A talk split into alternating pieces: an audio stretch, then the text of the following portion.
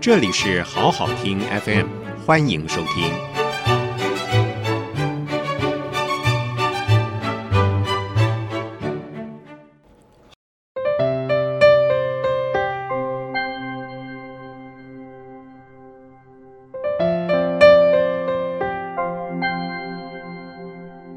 欢迎收听古典心情，曾阳晴主讲。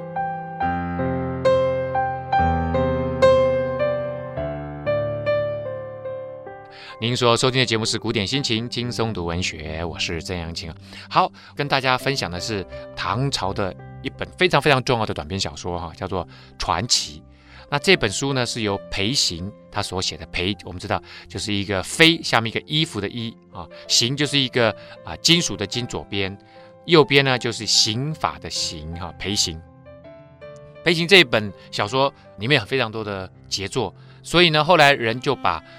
唐朝的短篇小说就用“传奇”这两个字呢来代替啊，所以只要讲到唐传奇，我们就知道啊，你讲的是唐朝的短篇小说哈。那其中的一篇叫做《聂隐娘》，聂呢三个耳朵的聂，隐呢隐藏的隐，娘姑娘的娘，聂隐娘啊，讲的是一个十岁的小女孩被一个尼姑啊，当然后来我们上礼拜讲了，她其实根本不是尼姑，她是个道姑哈。那被她掳走了以后呢，啊，你知道。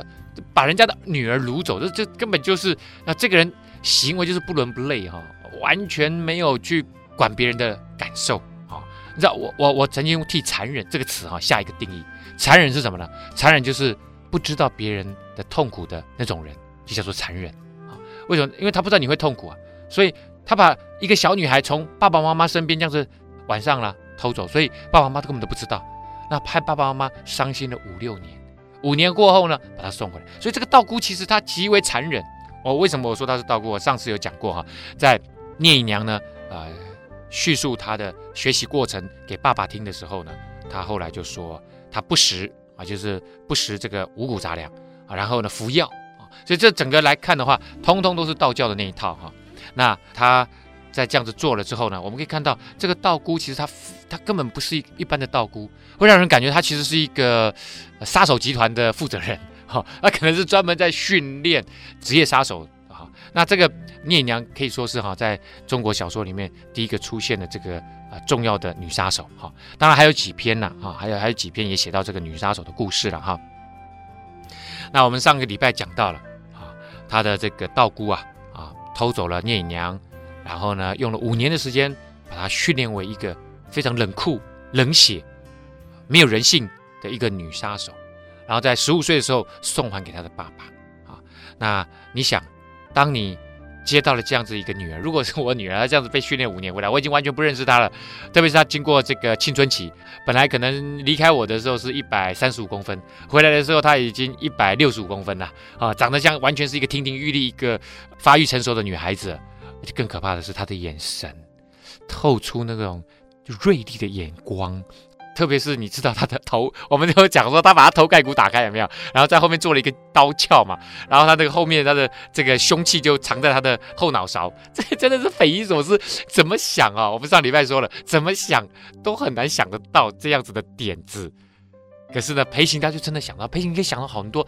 我在想，这个对于当时唐朝的人而言哈。就有点像我们几十年前写科幻小说一样，他们那个时候，这个等于是，我想对于裴行，他一定是一个非常好奇的人，他觉得哇，这个武侠小说太有趣了，你可以随便写，随便乱整啊。你看我，我们上上礼拜说了，聂隐娘呢说他去杀人，可以在大白天众目睽睽下把人给杀了，而且人家都看不到他，啊，这真的真的是厉害哈。所以就这样子的整个来看的话，裴行呢在写这篇其实是真的很有创意哈。好，接下来我们来说。我说，当一个爸爸看到一个十五岁的女孩回来，已经被训练成这样子一个令人恐惧啊的女杀手之后，爸爸会怎么样？啊，我我就在想说，我的反应可能跟聂风是差不多的。好，让我们来看，风闻语甚惧。他听完了聂隐娘所说的这一番话，我上礼拜也说过了，他所说的这一番，他说他如何受到训练这一番话之后。非常害怕，为什么要害怕？我想，一个爸爸在当时的爸爸还是大将军哦，他在这个武术上面应该有一定的造就哦。可是当他听到他的女儿是这么厉害的时候，显然他知道他女儿的能力远远超过他。那你知道，在这个以前的这种男性为中心的家族里面，他是肯定算是个一个家族的家长、大家长啊。然后呢下面这个女儿，她的能力高他这么多啊，而且呢，已经被训练成那种武功已经出神入化了哈。那爸爸对于这个女儿，他其实是这个畏惧多于爱呀。后玉夜即失踪，即明而返。后来每一次只要是晚上，他就不见了啊，不是去夜店，乃是去执行。可能老师不知道用什么，虽然说二十年后才能够相见，我们上礼拜说了，可能老师还是透过各种方式来交代他很多的这个任务哈。啊，到了早上才会回来，风已不敢截之啊。聂风对他哈已经害怕到一个程度，不敢随便问他女儿的行踪啊。因之亦不甚怜爱，因此之故啊，也不是很爱他了。忽值魔镜少年及门，女曰：“此人可与我为夫啊。”突然遇到了。值啊，就是值日生的值啊，就遇到了什么？有一个魔镜少年。魔镜，我们知道，在以前古人呢、是用铜来做镜，可以在很多的出土的坟墓里面看到很多的铜镜。其实它并不是那么光整啊，它其实必须要常常去磨它啊。那久了会生铜绿，会发暗，所以会有这种专业的磨镜的人哈、有一个年轻人呢，他是一个磨镜的。啊，这样的一个师傅就经过他们家门口。当然，这个师傅经过门口就会喊说：“磨镜喽，有镜子的人可以拿出来磨镜子喽。”可能在那边喊呢哈。结果呢，我们的女主角一听到，然后就跟他爸爸说：“这个人呢，你可不可以跟他讲一下，当我丈夫？”哇，这又是另外一个让人惊讶的地方哈。我们还想说，中国的女性一般来说啊，当然年轻人的婚姻当然都是交给父母亲呐。啊，那更不要讲哈，女性自己开口说要一个男人做她的丈夫，这个简直是大辣辣到极点了哈。可是，在这个很好玩的是哈，在这个裴行的小说里面，他常常女性是主动的啊，女性追求她的幸福，女性知道她的欲望是什么啊。当然我，我我在想哈，聂娘对这个魔镜少年她是没什么欲望，她。要他跟他结婚，可能某个程度上面只是一这个身份的掩护而已啊。他说：“这个人可以当我的丈夫啊，大剌剌的叫爸爸去讲。那爸爸也也讲了，那这个年轻人他还能怎么样？他说不定是孤身一个人啊，可能啊聂隐娘早就知道他的身世了哈，然后就这样子就答应了。白富就跑去跟爸爸说，白就是告白啊，就是跟爸爸说，父不敢不从。哇，真厉害！那爸爸已经怕他怕到一个程度了，不敢不从哎。”哇，这这个什么父子关父女关系？这个完全颠倒过来了，好像变成这个女生才是大家长啊，爸爸反而是他在家里面听令的而已哈，睡架子。于是呢，就把我们的聂隐娘嫁给这个魔镜少年。他们的婚后的感情好不好呢？你想这两个人的地位，这个差太多了啊。第一个呢，是我们的女主角，她爸爸是大将军，啊他们的门第就已经差很多了，这是第一个。啊，第二个呢，这女主角的武功如此之高强。你想她会跟她先生相敬如宾吗？还是不可怜的代志？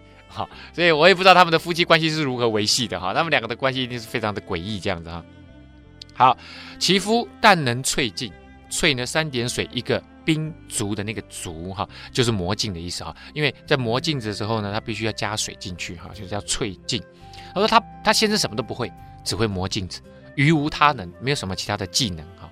父乃己衣食甚丰，于是呢，这个聂风做爸爸的啊，嫁女儿呢啊，还是希望女儿可以过得丰衣足食，所以就给她很多嫁妆啊，给她嫁妆，外室而居，而且立刻把她赶出去，说你你你们到外面去住啊，我不要入赘，不要入赘，你们直接到外面去，我帮你买个房子啊。爸爸呢可以看得出来，在这一方面其实不太希望再继续跟他女儿住在一起了哈，有一点强行要把她赶逐出去的味道哈。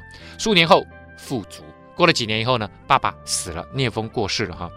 魏帅稍知其意，遂以金帛数为左右吏，如此又数年。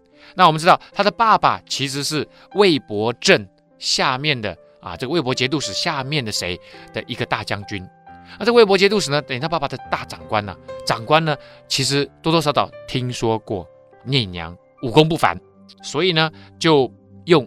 金帛哇，这个算是很高档、很很多、很丰厚的这个薪水哦，就聘他做左右力，有点像是他的左右护法啊，或者或者是说等于是他的贴身侍卫。就这样子过了好多年啊。那至元和间，我们知道刚刚讲唐德宗贞元间啊，现在已经到了元和年间了，是唐宪宗的时代了哈。魏帅啊，这个我们刚刚讲的魏博节度使呢，跟陈许节度使刘昌义两个人不协啊，这个两个人关系不好啊，所以聂隐娘的顶头上司是魏博节度使，跟现在有另外隔壁的陈许节度使刘昌义姓刘的啊，这个刘节度使两个人就不和了，使尹娘贼起手啊，他就给了聂隐娘一个任务，说你去把刘昌义的头给我砍下来。OK，这个是聂隐娘最会做的事情了。隐娘辞帅之许啊。尹娘呢，就辞别了魏博节度使元帅啊，之就是往哪里去，就到了许昌陈许啊节度使这里来了哈。为什么？因为来这个地方要要取这个刘昌义啊，承许节度使刘昌义的头了啊。刘能神算，可是这个刘昌义，他又不是泛泛之辈啊，他很厉害，他会呃这个预卜先知啊，嗯，已知其来，知道有人出发要来要他的命啊。而且也知道是谁会来，他都知道啊。这个召牙将，令来日早至城北，后一丈夫一女子各挎白黑尉。他就呢召唤他的衙门里面的这些将领哈，啊命令他们说，来日就是第二天，第二天呢早早就到城北啊北城门口那里啊等谁呢？等一个丈夫一个女子，各挎白黑尉，他们各骑的一只驴子啊，一只是白的，一只是黑的。啊，尉是什么呢？尉其实就是驴子的别称啊，在当时很多小说里面就用尉来当驴子的别称，这样的哈。至门遇有雀前噪，哈，他们到了城门口呢，会遇到什么？会遇到有喜鹊啊。我们知道喜鹊其实是一种乌鸦类的鸟类，它叫声其实并不好听啊，嘎嘎嘎嘎嘎这样子的哈。在做丈夫的那个男士呢，就以弓弹弹之不中啊，就是。用这个咻咻就要去射那只这个鸟，结果射不中。妻夺夫弹，一玩而必却者。哈，这时候你会看到，他现在都是在叙述明天你会看到的状况哦。跟这些衙门的这些将领就说了哈，你会看到这个妻子夺夫弹啊，大家想一想，他先生没有射到，妻子立刻夺过来，不是拿过来哦。你就知道他们的夫妻关系啊，我就我觉得在这个地方就已经非常传神了啊。妻子显然一点点都不尊重丈夫哈，就是什么笨呐啊，啪就把他夺过来，看我的咻啪，然后呢，那个鸟就死掉了啊。一玩啊，只射了一发，这喜鹊就被击毙了哈。然后伊之曰：“吾欲相见，故远相其迎也。”啊，就告诉他啊啊，这个拜见，告诉他伊之就是拜见，告诉他说我。这个陈许节度使啊，刘昌义，我要来见他，所以呢，远远的就请了这么多将领来，非常尊敬的要欢迎你，哇，摆这么大阵仗，而且说我早知道你会来了啊，牙将受约束预知啊，所以呢，他们这些牙将受到这个命令的约束，所以呢，就去那个地方遇到他，欢迎他啊。尹娘夫妻说啊，刘仆役果神人也。他说：“刘昌义呀，这位呃陈许节度使啊，真的是神人呐啊，不然者何以动武也？愿见刘公啊！他怎么能够洞悉我的行动呢？好，我们两个愿意来见刘公一面。本来是要来杀他的哦，现在变成来拜见他，哇，真厉害！刘劳之。”啊，我们的刘昌义呢，来就慰劳一下他们俩啊！你们这么远道而来，本来是要来杀他的，还要慰劳他们，所以你再看，这整个情势就在刘昌义的这样子的安排之下扭转过来了啊！姨娘夫妻拜曰啊，何父仆役万死。这两个人就拜见这个呃刘昌义，就说了合父的意思哈，合就是合作的合，父呢就是负心汉的负，和父就说对不起。啊，和应当的意思，应当对不起你哈。他说实在是很对不起啊，啊，我们呢应该罪该万死哈。那这个刘昌义当然是觉得说各为其主嘛，啊，你之前从那个魏博节度使那边过来的，啊，那他要来杀我啊，你不过是听从人的命令嘛，啊，所以的不然各亲其主啊，就是说这中间没有什么是非啦，啊，你主人这样子吩咐了，你就这样做，其实你不过是负责任而已嘛，人之常事啊。魏今与许何异？魏博节度使跟陈许节度使有什么不一样？留在那边，留在这边都一样嘛。哇，这个人厉害啊！他挖角啊，啊，立刻就挖角。愿请留此，勿相疑也。我现在就郑重的啊，邀请两位加入我的阵营，留在这里啊，不要怀疑我的诚意吧。隐娘谢曰：“仆役左右无人，愿舍彼而就此，福功神明也。”啊，他就说了：“好，我看看你左右其实没有什么侍卫啊，我愿意啊，舍弃魏博节度使。”来救你这里陈许节度使来这里地方服务你啊！因为为什么呢？因为我真的很佩服你，你真的未卜先知啊，知道魏帅之不及留也啊！他一比较就知道说，哎呀，魏博节度使他的能力远远不及这个刘昌义啊。刘问其所需，就说：那你这个生活上，呃，你大概怎有什么样的需求嘛？啊，曰：每日只要钱两百文足矣。他说每一天。你只要给我两百块钱就够了，差不多就是这样子的意思哈。我们夫妻两个人，反正每天都吃便当啊。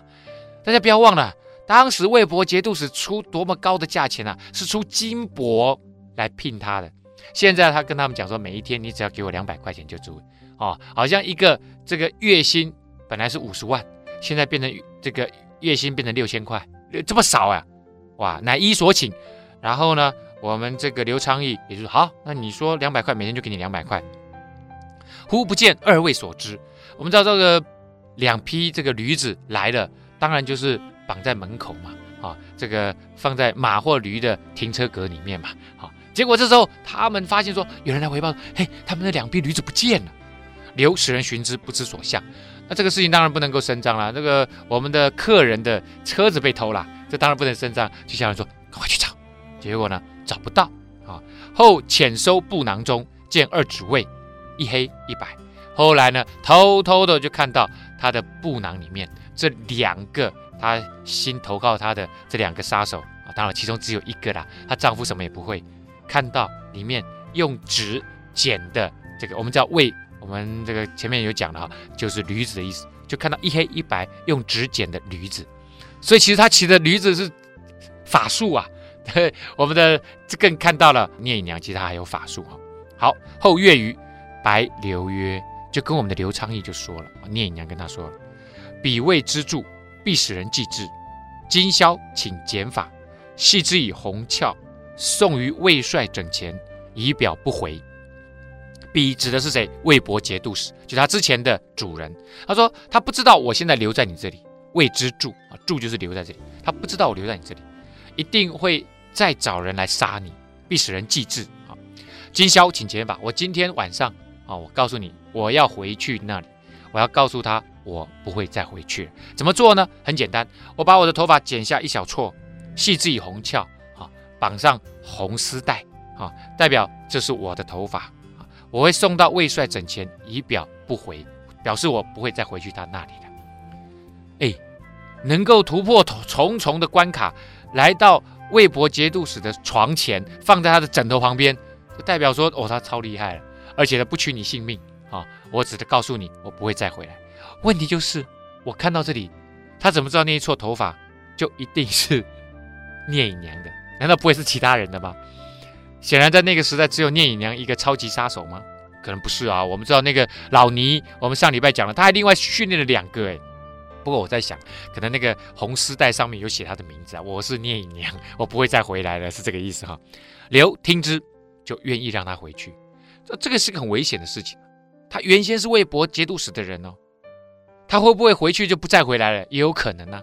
可是他完全信任，这个就是他们这些杀手跟早期的这个《刺客列传》其实有相同的部分，就是他们是完全被托付，而且完全的信任。至四金，却反曰：“啊，到了四金天呢，我们的呃聂隐娘回来了啊，送其信了，就说了哈，我这个送信已经送完了，后夜必使金睛儿来杀某及贼仆役之首。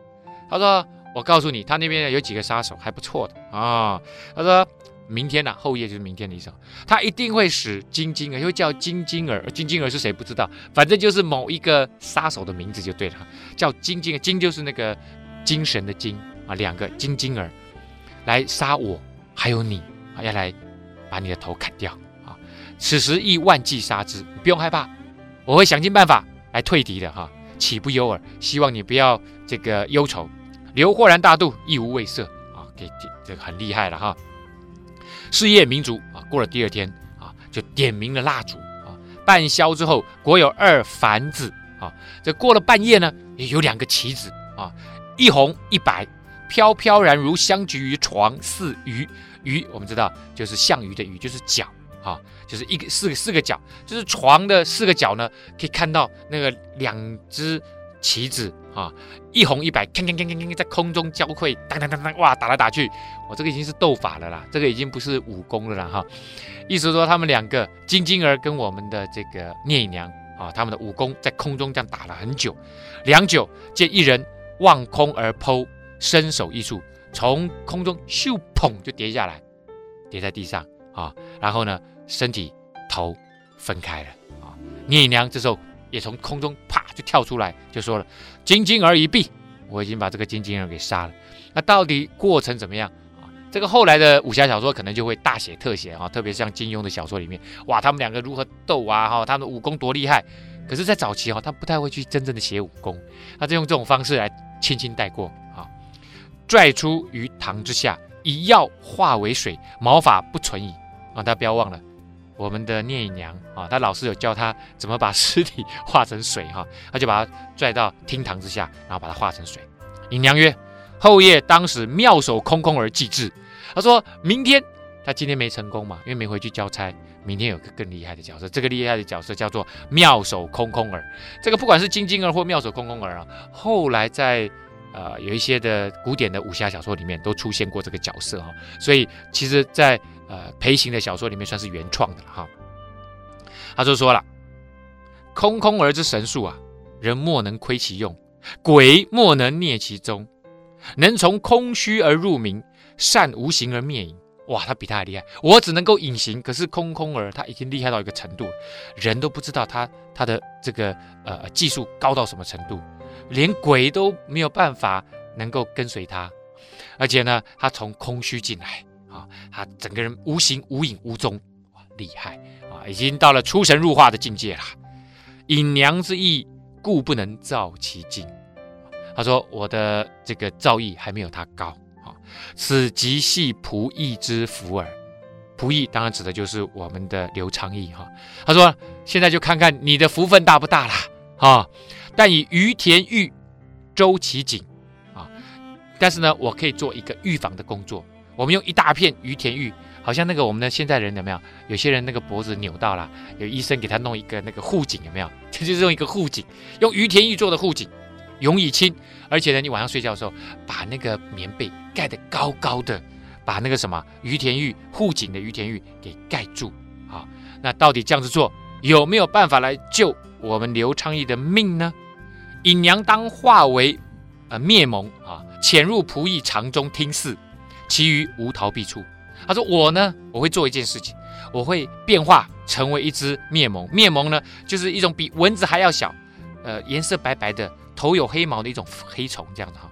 这个灭呢，就是袜子的袜，把那个左边那个一字旁变成一个悔啊，就是虫那个字啊。蒙呢，一样。是左边是一个虫哈，就是那个悔，然后右边呢就是蒙古的蒙啊，这就是这种一种非常小的虫子。他说我呢化成灭蒙，然后呢潜入啊你的肠子里面，可能从你的鼻子或嘴巴里面飞进去，然后呢飞飞飞到你的肠子里面去啊，然后我再听看看结果如何，其余无逃避处，这样我也不知道怎么陪你了啊，我在哪里其实都被他发现。好，那这个我是觉得有点恶心了哈。那肠子里面很多这个，哎，我们消化之后余下来的东西哈，本来是要排出体外的东西，它躲在那里。呃，我们再继续看好了。刘如言说：“好，你就躲在我我的肠子里吧。”至三更，明目未熟啊，闭上眼睛还没睡熟的时候呢，果闻向上铿然，锵，他的护颈上面就很大一声锵，声甚厉，哦，这个声音非常的尖锐，非常的凄厉。尹娘自刘口中要出，喝曰。仆役无患矣，啊，刘昌义，你没有，你没有祸患呐。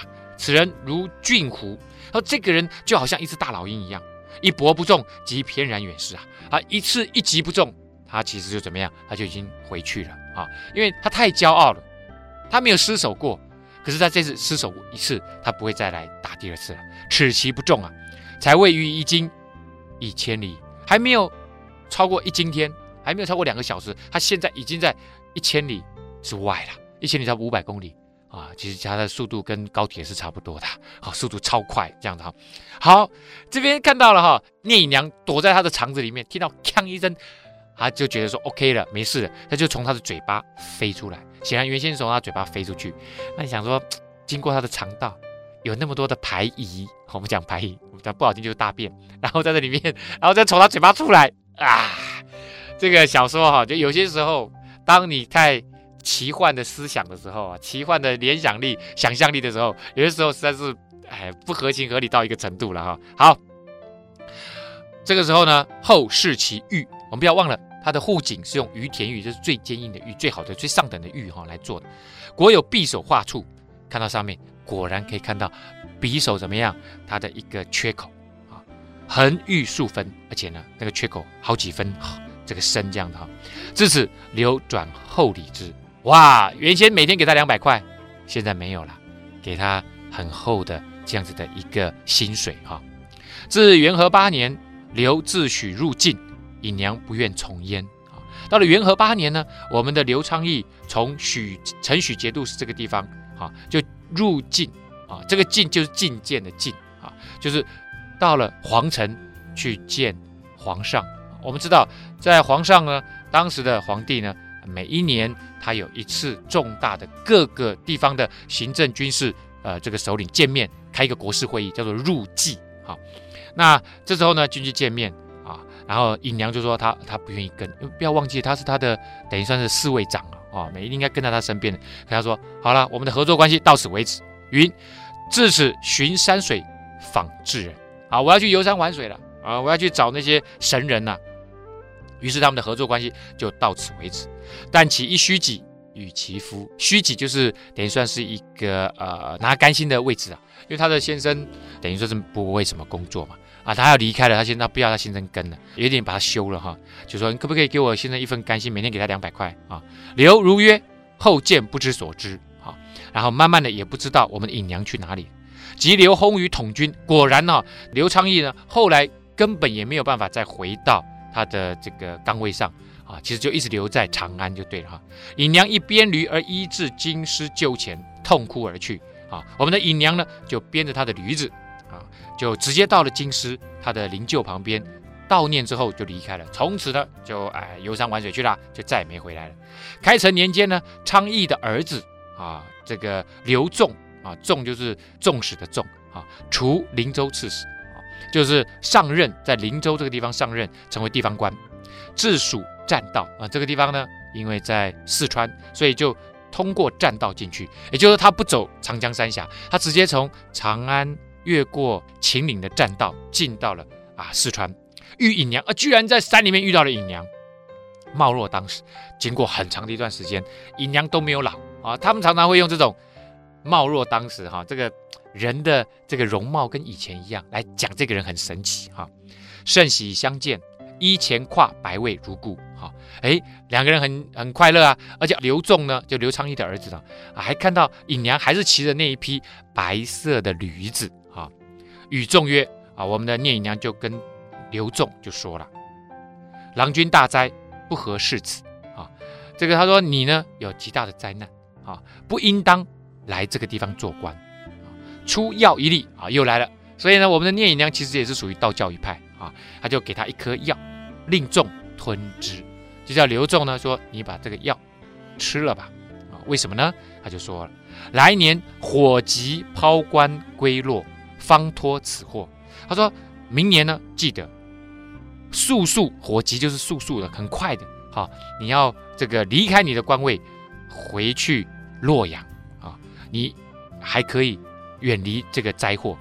无药力只保一年患耳啊，我这一颗药只能够让你一年不遭灾难啊。所以哎，这个药不只是成仙的，还可以避难哈。OK，众亦不甚信。好，这个是另外一个重点。他的爸爸非常信任。聂隐娘，可是他儿子并不那么信任啊，这还是那个我们叫杀手最要的是什么？要别人的信任。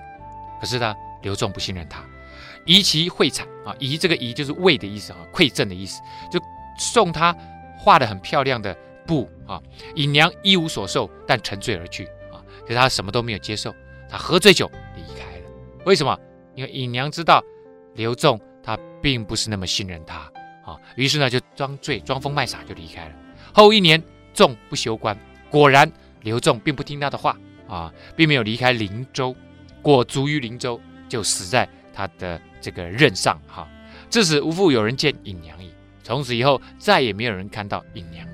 这就是整个聂隐娘的故事哈。到最后，聂隐娘不知所踪了啊。前面会先讲，她遇到刘仲的时候呢，她的容貌没有改变，代表她非常神奇哦。她养生有术哦啊。到最后，神龙见首不见尾，就这个笔法呢，非常像呃老子《韩非子列传》啊，写老子最后怎么样，也是神龙见首不见尾啊。他到底不知所踪，不知他的踪迹。这边也是告诉你，再也没有人看到印娘了。